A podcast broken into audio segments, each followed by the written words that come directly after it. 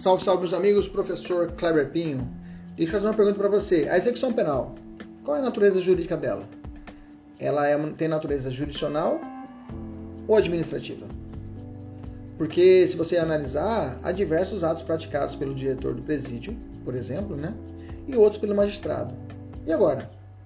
É administrativa ou é jurisdicional? Então nós chegamos a essa, essa, essa incógnita. A execução penal tem natureza jurídica, jurisdicional ou administrativa? Como dito, né, tem alguns atos que são realizados pelo, pelo diretor do presídio, administrativo, e pelo juiz, concessão de remissão da pena, por exemplo. Então, para Rodrigo Roing, né, a existência de atividades de cunho administrativo no curso da execução da pena não desnatura a natureza jurisdicional. Portanto, deve se sustentar que a natureza jurídica da execução penal é jurisdicional. Mas uma coisa que atormenta muito a, os defensores a respeito da execução penal e ela tem que possuir a mão do Estado para que haja o controle estatal é a privatização dos presídios. A privatização dos presídios, que é uma onda americana, né? Temos muitos privatizados nos Estados Unidos, e foram importados para o Brasil. Né? E aí, é possível a privatização dos presídios brasileiros?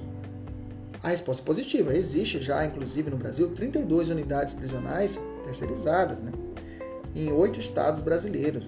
Tá? É uma realidade. Através de sistemas de parcerias público-privadas, a cogestão, né? cogestão e de ONGs. Okay? Não dá para nós aprofundarmos aqui agora mas existe inclusive um, um, um projeto de lei, é, o 3123 de 2012, que busca adicionar artigos na LEP, né? A proposta é que entes privados prestem serviços penitenciários sem atingir princípios constitucionais básicos, tá?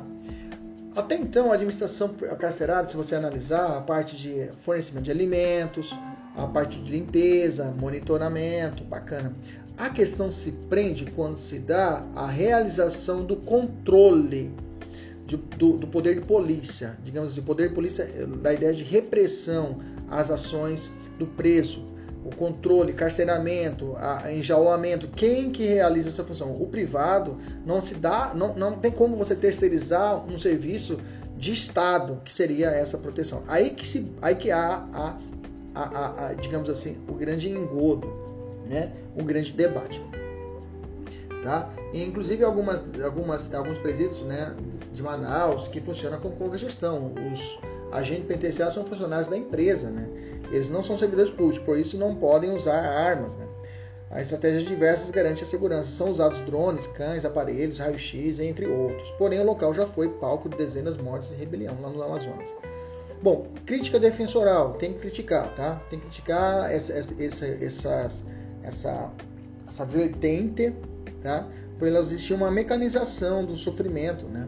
seja qual por modalidade de privatização ou cogestão. A execução penal tem caráter jurisdicional e transferir o poder de executar penas à pessoa jurídica de privado, que o objetivo na verdade é lucro, né? é um grande absurdo nesse ponto e acaba gerando uma ideia de industrialização né? Da, do, da execução da pena. Ok? Beleza? É um ponto a ser criticado é, nas provas aí de defensoria. Um abraço, até a próxima, tchau, tchau.